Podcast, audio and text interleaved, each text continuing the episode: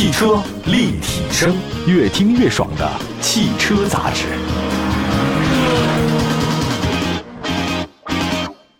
买好车，买便宜车，就上有车以后 APP。作为腾讯战略投资的汽车信息服务平台，全国车辆降价信息、全市车价更低门店，通通实时更新，帮老百姓买到又好又便宜的汽车。老百姓买车就上有车以后 APP。各位大家好，欢迎大家关注本期汽车立体声啊！问候一下全国各地在听节目的好朋友们。网上很多人听众呢给我们留言，在往期节目当中啊，我们都看到了，谢谢大家。今天呢，跟大家说一个特别有意思的事儿啊，入门级合资紧凑 SUV 的大混战。这个紧凑级 SUV 呢，真的是各大主流品牌的必争之地。我觉得部分车企呢，甚至在这一个细分市场推了一大堆的车型。它这个目的是什么呢？就覆盖到你能看到的任何地方，要提升品牌的销量。就是你看不见，你都想不到我，你自然不会买我。我把我所有的车型都给你做上去的话，你到哪都能看得见。那这个系列的市场当中，紧凑车真的是兵家必争之地。我来看一下这个销量排行榜，日系品牌、德系品牌，它这肯定卖的不错嘛。像大众途观，对吧？典型的日产奇骏，对吧？还有包括它的表弟逍客、丰田 RAV4、本田 CR-V 啊，都来自于紧凑的 SUV 市场。那今天这期节目当中，我跟大家介绍三款入门级合资紧凑 SUV，它的这个价格比刚才提到那几个车型要低，但产品力的话呢不低啊，估计还比它高有的。那这三款车呢，分别为注重机械质感的大众途岳。主打经济舒适的日产逍客，以及高性价比吸引人的起亚智跑 Ace，在国内汽车市场当中啊，我觉得好像有这么一个事儿，就是一个比较明显的鄙视链啊。什么行业好像都鄙视链，但这个对不对呢？我们来分析一下，说德系、日系属于合资品牌的第一梯队啊，无论是粉丝的群体还是销量都难以撼动。美系呢也有一些不错的群众基础啊，但是好像这个韩系车呢。总是被很多那个键盘侠啊在按在地上摩擦。我觉得即便销量很高，那韩系车呢也有些粉丝，但是好像如果你要公开说这韩系车好，那你就不懂车。但是我个人觉得呢，这个偏见是不是不太明智呢？我们今天说一说啊，当然也不是给谁洗白，我们先说一下这个事儿啊。PK 分三部分，第一呢是动态性能，还有呢就是智能配置水平，第三个是乘坐舒适性啊。当然你还会重点考察一下我们的动力系统、功能的配置和车内空间什么的啊。我觉得首先说动力吧，它很多 SUV 客户都首先提到这事儿，毕竟 SUV 呢比轿车要高一点啊，大一点。嗯，很多人开 SUV 呢带全家出游，动力充沛是必须的。零百加速呢也是一辆车的动力性的重要标志。我们来看一下上汽大众的途岳，1.4T 加七档双离合变速箱，这个是大众呢在中国市场的主打产品了。国内消费者对它也很熟，不用太多说了。发动机最大功率110，最大扭矩250，这套动力系统的配合很默契。换挡速度特别的快啊！这个我自己那车也是这个啊，用弹射起步的方式进行测试当中啊，由于大众双离合变速箱有保护功能，在起步的时候动力输出稍微慢一点点。当变速箱挂二档以后呢，发动机动力才完全爆出来。那车辆的中后段的加速比较有力，实测零百加速九点三六秒。咱看一下智跑，起亚智跑的话呢，S 采用的是一点五 T 直喷加七档双离合变速箱。发动机的排量跟途岳相差不大，它最大功率扭矩呢是一百四十七和两百五十三，最大功率呢比途岳多了三十七。两款车其实都是七速的双离合啊，但是调教方面的话呢，真的是不太一样。那起步阶段的话，Ace 的这个它动力输出要更快一点，油门和动力比较好，全程加速感呢略胜一筹啊。它那个发动机呢一直维持高转速，那从前段一直到末段，它输出还是比较平稳，零百加速实测是八点九六秒。比途岳呢快一点点，那么相比配备涡轮增压发动机的两位老对手，我觉得逍客确实很吃亏啊，因为日产它一直没有涡轮增压，它不做这个东西，所以呢，它搭配的是同级别这少有的2.0自吸匹配 CVT，我觉得这个呢，其实大家明白了，自吸加 CVT 就是平顺性的组合嘛，最大功率111，最大扭矩194，测试来看的话，加速性也比较一般，零百加速呢11秒多。但是你要说这套组合，我觉得自吸加 CVT 也是我个人很喜欢的，因为 CVT 大家都知道很成熟了，那自吸发动机的话呢，这个很稳定啊。自吸发动机配无级变速箱，你带来的驾驶感受很好，很舒服。我就就算是发动机拉高转速，车辆的话也没有明显的动力爆发感。我觉得整个的感觉就是像我这样的哈，不急不躁，咱们大家比较佛系一点啊。从起步到冲刺啊，这个状态都挺好。其实你要说八秒、九秒和十一秒。给你感觉差别很大吗？其实差别应该不是很大。现在让大家在心里默数三十秒啊，你自己觉得三十秒，一、二、三咱默数下去，有的快，有的慢。其实这个标准很难统一哈。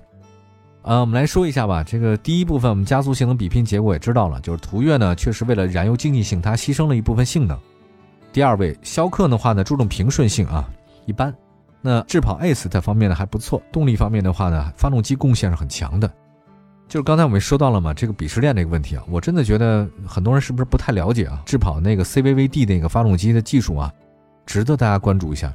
它为什么会效果比较好呢？它因为它那个系统的气门打开关闭时机啊，它这控制的很高级。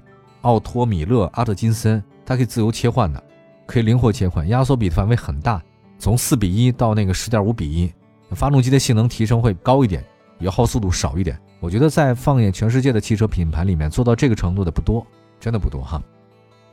我们来看一下那个智能化的比拼啊，加速性指的其中一方面，我觉得对普通用户来讲，你百公里加速差个一秒两秒，这个。没有任何影响，谁也不可能没事上街的时候总是一脚踩到底嘛。那没有人会踩地板油的吧？所以，我们来跟那个车机功能比一下啊。配置方面，我觉得一直都不是大众车的强项，我无法否认。作为一个大众老车主的话呢，我真的也很无语啊。没办法，途岳呢配备了一个八英寸的触控，相比两年前的那个中控屏幕啊，这个显示精确度有很多提升，但车机自带功能少一点。想拓展功能的话呢，你可以 CarPlay、CarLife 可以连接啊，这可以。限于影音娱乐和导航，但这个足够用了啊！我现在用的是 USB 接口，朋友，我用还 USB，把自己喜欢的下载下来放 USB 上也可以，很好用啊。相比途岳逍客的九英寸的中控屏大一点，UI 设计一般，但车机功能比途岳要好多了，像什么多媒体啊、导航、倒车影像都能用。它不支持 CarPlay、CarLife，但是呢有日产智联系统和第三方的应用软件。你 OTA 的话呢可以升级啊，智能化呢肯定比途岳高了。再看一下新的吧。对于前两款车，起亚智跑的 Ace 的科技感要强，驾驶舱的仪表盘呢采用全液晶设计啊，中控台显示屏也三个车当中最大的，十点二五英寸。功能方面，除了全景影像、导航、CarLife，还有很多第三方拓展，可以点外卖，哈哈，交停车费，语音控制系统。哎呀，大家交停车费啊，这还是要积极啊，否则它现在我不知道别的地方怎么样，在北京的话，你路侧停车它都是智能的，它直接输入到你的手机上。我给你朋友。还有一个下载 App，你不交都不行，罚款很严格呀。经过一番对比的话呢，其实我觉得这三款车来讲，智能化第一的是智跑 S 啊。另外的话，大众途岳确实逊色一点。那逍客呢，表现中规中矩啊，但也还是挺好。就逍客肯定是中规中矩的，大众肯定是比较差一点的。我们稍后呢休息一下，一会儿比拼一下这个乘坐舒适性啊，还有其他的一方面，马上回来。汽车立体声。回到节目当中，这里是汽车立体声啊，感谢大家收听我们的节目啊，两百多个城市都能听得到，线上线下，这个也是我们唯一能做到的一档汽车节目，线上线下的就是我们了。来看一下入门级合资紧凑的 SUV 的一个大混战。那刚才说到了三款车，一个是大众的途岳啊，一个是日产的逍客，还有一个是起亚的 Ace。呃，说了两个比拼，一个智能化，一个是发动机的零百。那么再说一个舒适性吧。呃，我自己个人很关注舒适性，这个也关注动力性。当然，其实这是蛮矛盾的一件事啊，就是你动力性特别好的话，可能会舒适性会差一点，这个是很难做一个平衡的事儿。但舒适性是消费者关注的。你看，你谁也没有天天开 F 一啊，那个动力很好，但你怎么开这车出门呢？那不可能啊，对吧？所以这个道理大家明白。所以舒适性一定要好，车主呢要开的顺心，家人坐的舒心。三款车当中的途岳的后排空间最大，无论是纵向的还是头部空间都表现非常出色。对于身材高大的用户呢比较好，但是缺点呢很明显，就是中间地台隆起非常高。因为大众呢其实一直这方面没怎么给你做啊，所以影响中间乘客体验。但是这个如果你要不坐后排的话都无所谓。另外呢再看一下这个日产呢，大家都说日产呢是造沙发的，确实是没有毛病啊。日产大沙发嘛，座椅呢是相当舒服的，所以不用特别担心逍客的座椅的舒适性。充填物呢是软硬适中，坐垫和靠背上都立体的格子提升舒适感。加上门板边呢有皮质材料，所以整体的感觉很好。因为它这个车身尺寸呢是三款车里面最小的逍客嘛，对吧？留给大家布局的空间有限，后排呢相对局促一点点。另外再看一下起亚智跑 Ace，整体空间表现处于两车之间，就是它那个纵向空间不如途岳，但是呢中间地台的隆起呢很低，中间坐人的时候呢没有太大影响。乘坐舒适性方面的话呢，智跑 Ace 的坐垫是三款车中最长的。大家知道坐垫长是什么意思吧？就是有的时候吧，汽车呢给你偷空间，就是那个坐垫的话呢给你比较短啊，就感觉好像你腿部的空间很大，实际上你坐的对你的腿部支撑就没有那么多，你坐长车会累，在偷空间，就是小椅子啊，你要大椅子自然坐的舒服了，可是你大椅子的话呢，在车里面你放着会挤空间，就会觉得挤得很满，你会觉得好像啊这个空间小，但是让你坐的舒服，所以这也是一个平衡。那说到了三款车的坐垫啊，其实起亚智跑 S 的坐垫是最长的，最大腿的承托比较到位啊，你可以有一个很好的舒适性。所以呢，这三款车方面大家可以自己比较一下啊，到底哪个是最好的。刚才说了三点啊，其实大家有了一个简单的了解。作为日系选手呢，逍客呢是将舒适性的优点发挥的淋漓尽致，它的输出非常平顺，自吸发动机2.0的，还有包括那 CVT 变速箱，所以它舒适性很高，用起来很顺手。另外呢，这个逍客的外观设计有亲和力，你放入家用车的备选名单根本没毛病，非常好。而且逍客的整体表现不错，但这有一个短板，就是车内空间稍小一点，后排。大众车呢是很重视机械层次的，途岳呢在动态性能方面很好。那功能配置呢？大家都知道大众嘛，确实少一点，但空间大。同时呢，大众品牌呢较高的品牌认知度和它的这个四平八稳的形象，也是很多消费者喜欢的。途岳呢，当然它不是一款全球车，但是它驾驶标准是全球的大众标准，所以操控性、舒适性很兼得，开起来也很顺手，不错。那么再说一下起亚智跑 S，是三款车当中呢表现比较平均的，对吧？它非常平均，动态性能、智能化、舒适性当中都很好，都不错。在外观方面的话呢，它很有设计感。大家不要特别担心韩国的设计啊，就是我第一次看到那个起亚智跑 S 那个车标的时候，当时我说起亚那个车标，哎，很漂亮啊，和不太一样。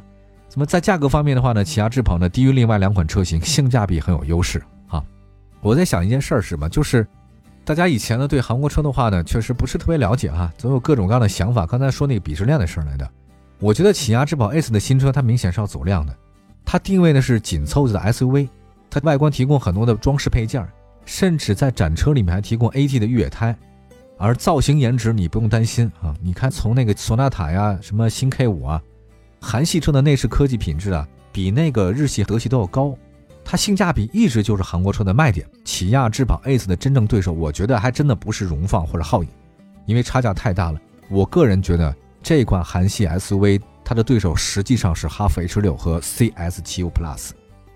智跑 S 搭配两百马力和 AT 变速箱，我觉得是不是配上一个越野胎什么的？你觉得这个车会不会会影响哈佛呢？或者哈佛大狗或者之类的车型？我觉得应该会产生一点小波动吧。我觉得它算一个搅局者。有的时候吧，咱们想想看啊，就是咱们在自己 SUV 不断努力的情况之下，这个国外的很多汽车品牌，它 SUV 也在不停的努力，对吧？只有不断的把自己的技术搞上去啊，把它那个这个性价比提高了，可能才会处于不败之地。好吧，我们今天呢想说的就是三款车的这入门级合资紧凑 SUV 的一个大混战。呃，我们也希望大家呢在我们的用车生活当中最好不要有鄙视链，因为你鄙视了别人的车不好，或者说你觉得你比他强，但是你永远有被别人鄙视的时候，就是你在你面前永远有比你强的人，或者比你强的人还会有比他强的人，永远有。你再有钱，你会比那谁谁有钱吗？对吧？所以我觉得有时候咱放平心态。把所有全世界不同的好的车型，咱都能学过来，这样才能让自己的车型或者让自己开的车处于不败之地。好，感谢大家关注本期的汽车立体声，我们下次节目接着聊，拜拜。